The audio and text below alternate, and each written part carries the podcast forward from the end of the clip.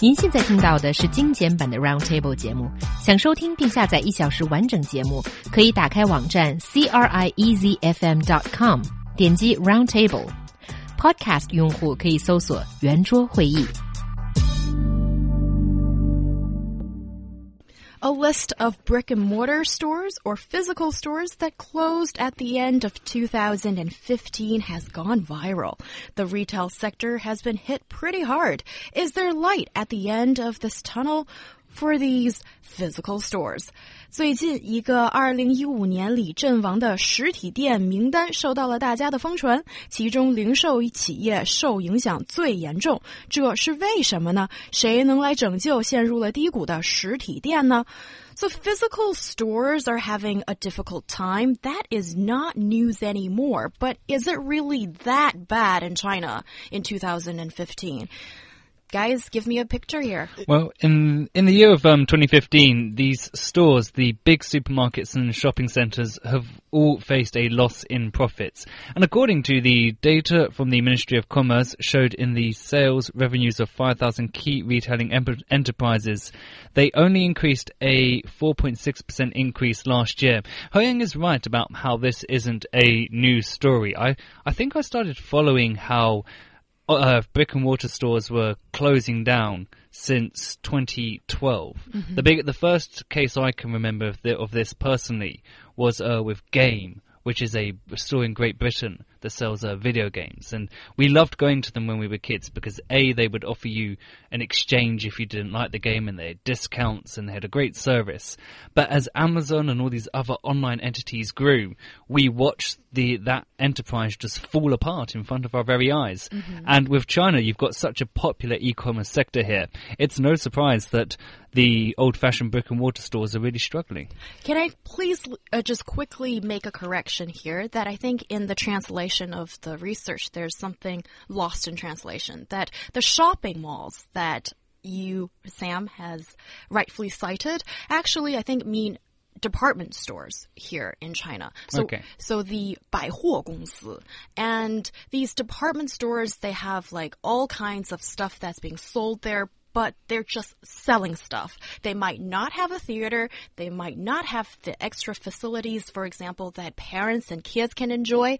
And it's very singular. It's selling all kinds of stuff. And those kind of department stores are dying right now. And the best example I can give you is in Beijing, there was this uh, department store called Baisheng that used to be the place to go but last year it sadly, you know, saw its business just go way downhill. I like Sam's idea when he points out that maybe the popularity of online sale is one of the reasons why uh, brick, and, uh, brick and mortar stores are deteriorating in recent years. But I, I believe that only accounts for a small part of why brick and mortar stores are seem to be dying in you, recent you think years. that's only a small part? Yes, that's only a small part. Uh, then what are some of the other parts that you think are um, the main um, reasons then? Uh, for example, some of the products they, that are offered by those popular brick and mortar stores that used to be uh, have the day in, in previous decades, they not seem to quite appropriate in recent years. For example, uh, a lot of these uh, department stores they sell nothing more than just daily necessities, and mm -hmm. we mm-hmm. know, according to some principles of economy, that uh, the amount of money people are willing to spend on daily necessities will not necessarily fluctuate significantly according to the money they're making, mm. according to the mm. changes in their income. Okay. So, namely, so if a family spends like a hundred yuan a month on daily necessities, uh, when they're making 500 yuan a month, they're more, they're not likely to double that spending when they're making a thousand, a thousand yuan a month. Uh, okay, so it should be the uh, products that um, people would maybe buy on an impulse, or they think it's something that would they would spend a bit extra on as a little reward to them might be the growth points exactly. for some of these businesses. So, guys, can you please uh, go through the list more or less for me and see like what are the trends that we can pick out here? There are certainly some examples of uh, how of precisely what are the uh, brick and mortar stores that are suffering. For example, there's an example of McDonald's. McDonald's McDonald's. I'm glad you point that out Mm-hmm. because I was a bit surprised when I saw McDonald's on this list of not doing so well, actually closed a lot of shops and stores list. Yes, this is a brilliant example about how uh, online sales is just one part of reason why brick and mortar stores are dying.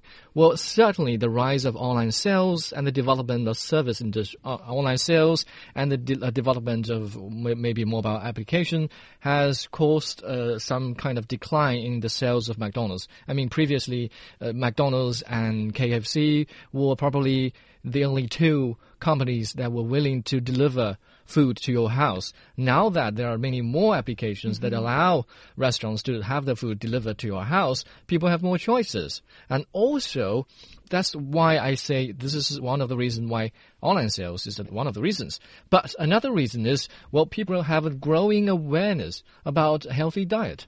I think the other point to make on McDonald's as well is the fact that they were at the forefront of online sales when when online launched in China. Um, when McDonald's launched online in China, sorry, they they had an English, they had a bilingual service. They were doing their stuff in English. You could access them via the app. They're on Baidu Waimai. They're they're everywhere, and they've done a fantastic job of really promoting themselves online. But they're still in our list of enterprises that aren't doing brick and mortar stores that aren't doing that well, which shows that even if you have got a great online model, and I personally believe that McDonald's out of all the fast food chains has probably one of the best online models, it doesn't set you up for a guaranteed success. You can still fail despite doing everything you have you can to promote yourselves online. This is also behind why Walmart seems to be retracting some of its business in, in major cities in China.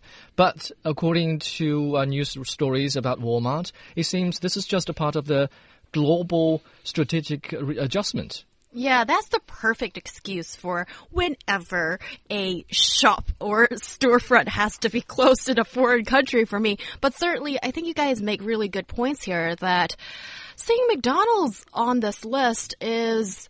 I think it could be the reasons that you guys cited, but also just to throw it out there, see what you guys think about this. Could it be that these major, you know, foreign uh, retail fast food giants, they may have uh, developed to a oversaturation kind of point Yes. in first tier Chinese cities? Because this report heavily uh, looks at first and second tier cities in China.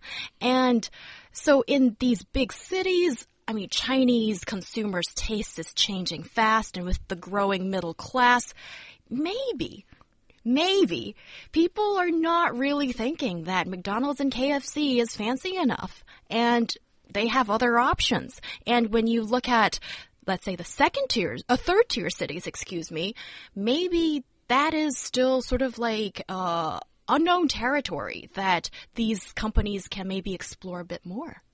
Um, certainly makes sense, but there, there are also a lot of copycat companies like KFC and McDonald's Already who- there. who even sound like KFC and McDonald's in Chinese. 是, right? Yes. Yeah. So that could be a tough competition for McDonald's and, and KFC to extend the, expand the influence in third or fourth tier cities. Yeah, and also I uh, saw this other business report earlier this morning about like Pizza Express and well, Sam, you must know Pizza Express. It's not really that high end, but it's sort of you're having pizza, but you're still properly dining out. That kind of restaurant. And it's seeing its growth rate fast in China. So I think you can see that consumer taste is changing fast and you need to keep up with the pace. So McDonald's and KFC, you need to work harder on this. I mean, let's not be entirely unfair to these fast food enterprises. I think course not. I think McDonald's has done quite a bit in terms of bringing itself up into an into a mainstream market and trying to appear as a bit upper class.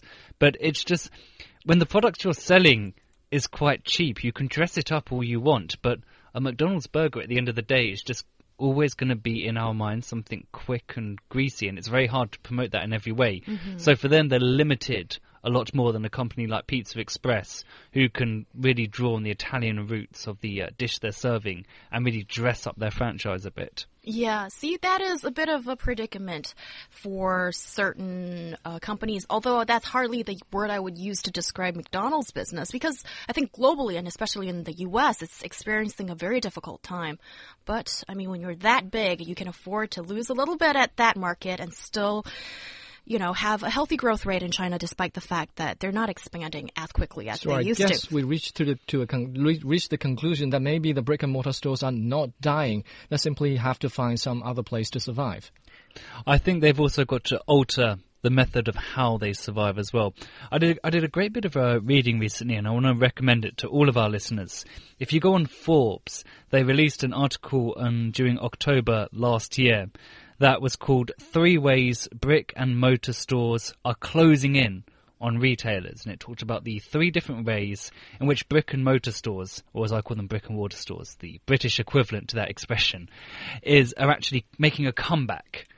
And um, the one of the biggest ways they talked about was how stores are now to, uh, turning into express centers. So in the United States, there's a massive uh, Baihuodian. It's called a Target. And Hoyang, you you must know Target, I'm assuming. Yes, I know. And they they've really made the effort to turn themselves parts of their store into express centers. So they're setting up Apple and Samsung and Sony dedicated areas within their um, big stores, and they're getting professionals in there to really talk to you and help you experience the product and understand what you're buying. And what that's actually doing is it's giving consumers a chance to understand the product and understand what they're paying for. And you can't always do that on Taobao or JD. And that is where the value of going into a store lies. I think about when I mm. when I purchase some video games. Now I'm quite tech savvy anyway, but I love going into the store and talking to the guy who sells the games and talking about what's good and what's coming out soon. And even playing a round or two in the shop before I go home. And it's that kind of service that's going to be the foundation for brick and mortar or brick and water if they want to survive in the long run. I believe Sam is pointing to the right direction for the future of brick and mortar stores. Sure, uh, online sales has a lot of impact on retail retailers, but that only accounts for a small percentage. I remember that there's a figure showing that even at the height of its popularity of online sales in the US, it accounted for uh, like uh, only 10% of all sales conducted in the US. And now the percentage, percentage has dropped to like 5%. That shows that there's still a huge amount of demand for people to, to want to see, feel, and experience the, the product they're trying to buy before they mm-hmm. decide to actually buy it. Yeah, and especially when we're talking about, let's say, clothes or some of the durable goods. I can't think of other examples right now, but the things that you, Electronics.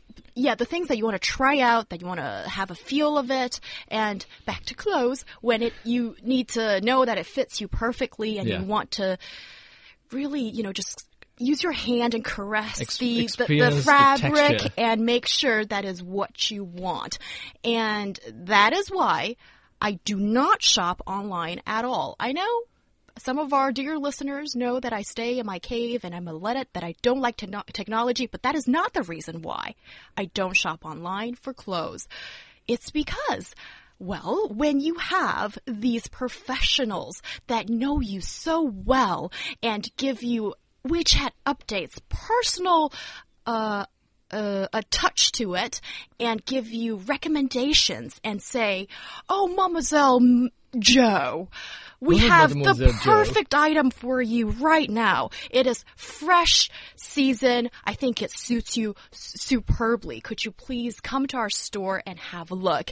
And when Mademoiselle Joe goes into the store and you get like uh, warm greetings and all kinds of um, uh, you know pleasantry, and you then try on the clothes, and you even get a bottle of well, a glass of champagne or orange juice if Wow, on that demand. sounds There's a huge difference between champagne and orange juice in terms Yeah. of price. Well, yes, but you get to choose. And who wouldn't want to be the girl that goes to that boutique? And Mademoiselle Joe is her young, So, yeah, why I'm happy to pay a little bit more for that kind of service and go to that store. Who wants to shop online in comparison? Girls don't get that cheap stuff online. You want to save up and invest in an item that's durable, that's worthwhile, that you can wear forever. okay, we- end of speech there. Oh, and we get it. You have a vendetta against online clothes retailers, apparently. But I That's would. not the point. I But guess okay, uh, go As, on. as gents, we miss pretty much the point of that long soliloquy. Well, I No, thought actually, that's get it. necessary for you guys for a little bit of education. Just, just on, just on the point that Hoyang made, one thing I quickly like to cite is that uh, out of all our examples of uh, brick and mortar stores that are failing, clothes stores aren't in that list. So it does show that what Hoyang's saying is true, and they're also making the biggest steps in terms of innovation to keep loyal customers like Hoyang. I thought of a great example that we talked about on Frontline, which is uh, my technology show recently, about how a lot of high-end stores in Europe they're they're implementing cameras into their changing room. So you can no listen. Oh. So you you can stand in the middle of the changing room, and the camera will be able to will scan your body, and it will show you a picture of you in the mirror wearing every single item of clothing in the store. So you can mass look, okay, which looks good on me? Oh, that color. And then you can pick up five or six items of clothing and then go and try them on. And it, the clothing industry is leading by example in terms of services and experimenting with new mm-hmm. things, like the example I gave, in making sure that they don't lose out to online retailers. They're not giving a quarter, and I do like that competitive mentality. Yes, and I think service is certainly the growth point for these stores. If you want people to actually physically go into that shop, it is a bit of an hard ask in certain circumstances. So I don't you think need you're to actually showing off. I, I, I think maybe What? you are pointing to the fact that there there are mature consumer behaviors. I mean, the the habit of shopping online may have some link to the desire for some cheap products. But let's face it, this is not a mature consumer behavior. But I believe there's a lot of pl- potential in Chinese consumers, and as they mature, they will have similar demand like uh, young or Mademoiselle Zhou has in terms of the quality of services they can offer in, in these brick and mortar stores. And and the biggest point that Liming's just making it is very quickly is that clothes, unlike a lot of the goods we've been talking about, like McDonald's hamburgers, are goods of ostentation, Oh. and people purchase those goods as as it says in the name to be ostentatious. You want to be you buy expensive clothes partially because of the high quality, because they are of a higher price tag, because they have a certain status attached to them. It's I hardly No, no, no. that. I'm talking about a lot of consumer trends, and Okay. that's going to say that's going to be helpful for them if they're being sold in brick and mortar stores because you want to see people seeing you buy them. I do not. Okay, I'm sorry to put myself out there again, but certainly I don't want anybody to see what I'm buying, and certainly I am afraid of that notion of having cameras in the fitting room or even near there. I It know. sounds too good to be true No. for a nerd. well, oh, okay, okay, we're very camera. we're very different people, but certainly I want my personal information, my images safe with myself. But yes, I think thank you for that little discussion, and I think we point at the right uh, the the right um, direction in that sense. And what do you think, aside from the service, should these traditional stores keep in mind to make changes to suit for the taste of today's consumers? You mean you- should they try and figure out a way to save the business? Well, yeah, well, that's also a different question, I think. I don't think we should save them in the first place. So just let them die. And but what's a good new business model? Like, what do you think is changing right now? Well, in light of uh, Sam's uh, recommendation of some uh, something that the clothing industry has been doing, for maybe insistence, maybe that the, the same logic can be applied to other businesses. For example, IT companies can try and rent some place in supermarkets to have the uh, products displayed. And also maybe some other uh, places where parents and children can hang out. We we have just uh, well um, uh, removed some restrictions on the on the on the number of uh, children we can have in a family. So we are most likely going to see uh, more children being born, and there's going to be more demand for places where parents and children can both hang out. Yeah, I think that's a really spot on observation because we're seeing department stores doing badly, but these new shopping malls, they are they're everywhere and they're growing fast. And now it is isn't it very common for urban parents or these young families that they go to a shopping mall to watch movies at maybe the parents watch movies and leave the kids, I don't know if they, there's a babysitter or not, but to one of those um Gawking at IT products? well, well um, playgrounds that have people to look after your children for maybe two or hours or so, and then the kids can play there. The parents can have a little bit of fun, and then the family can have a dinner later. You know, so you spend the whole day in that shopping mall, and you can do so many things in there, and. It is no longer just purchasing stuff. It has become like a A place to hang out. yeah. You And know what? This kind of trend uh, change is also is already happening, at least in suburban Beijing. I've been to many parts of suburban Beijing, and I've noticed a lot of uh, mega shopping malls being built there. And on on weekends, there are a lot of people in the nearby. They come and sort of just hang out in in this uh, huge supermarkets, maybe to enjoy the air conditioning or the heating. But I'm, I'm sure there's a lot of place they can, a lot of things they can do. Maybe watch a movie and maybe shop on some some of the uh, uh, uh, clothing stores or have a decent meal in certain restaurants. Yeah. There's a lot of things they, they can do. And also, I see maybe in some part of Beijing or sub uh, Uh, urban Beijing, I, I think I think there's a skiing ground for, for parents to take their children to. That a lot of children is practicing skiing, and also fitness centers can be a great idea. For example, for young people like Sam, who has a thing for fitness and exercise. Yeah, he's Yeah. very fit, devotes a lot of his personal time in the gym to build up muscle and look uh, great. Yeah, let's face it, not all people like to build up a lot of muscle, but maybe for girls, there are places for them to learn some dancing, like karate or, mm-hmm. or different mm-hmm. Genres. That's, Yeah. a, that's a huge business point. Yeah, so now it's all about just, you know, locking that consumer in that shopping, experiencing, basically making you spend ecosystem. And the longer you're stuck there, the more money you will pay. And, well, if you go home with a happy experience, why not? I, I fully agree, and I think when you're looking at the experience being given, it's important to remember that if you try to build a product that people want, if you build it for the goal of it being something that you think someone's going to enjoy, it's far more likely to make you a profit than building something for the purpose of just making money. And I think when you're looking at all these service you can give people and how to improve that service, the ultimate goal is going to, the ultimate ending for this is going to be that you're going to end up making more money as a proprietor. So it just, I agree with everything you guys have said. Just make the brick and mortar stores stay in people's lives. Yes.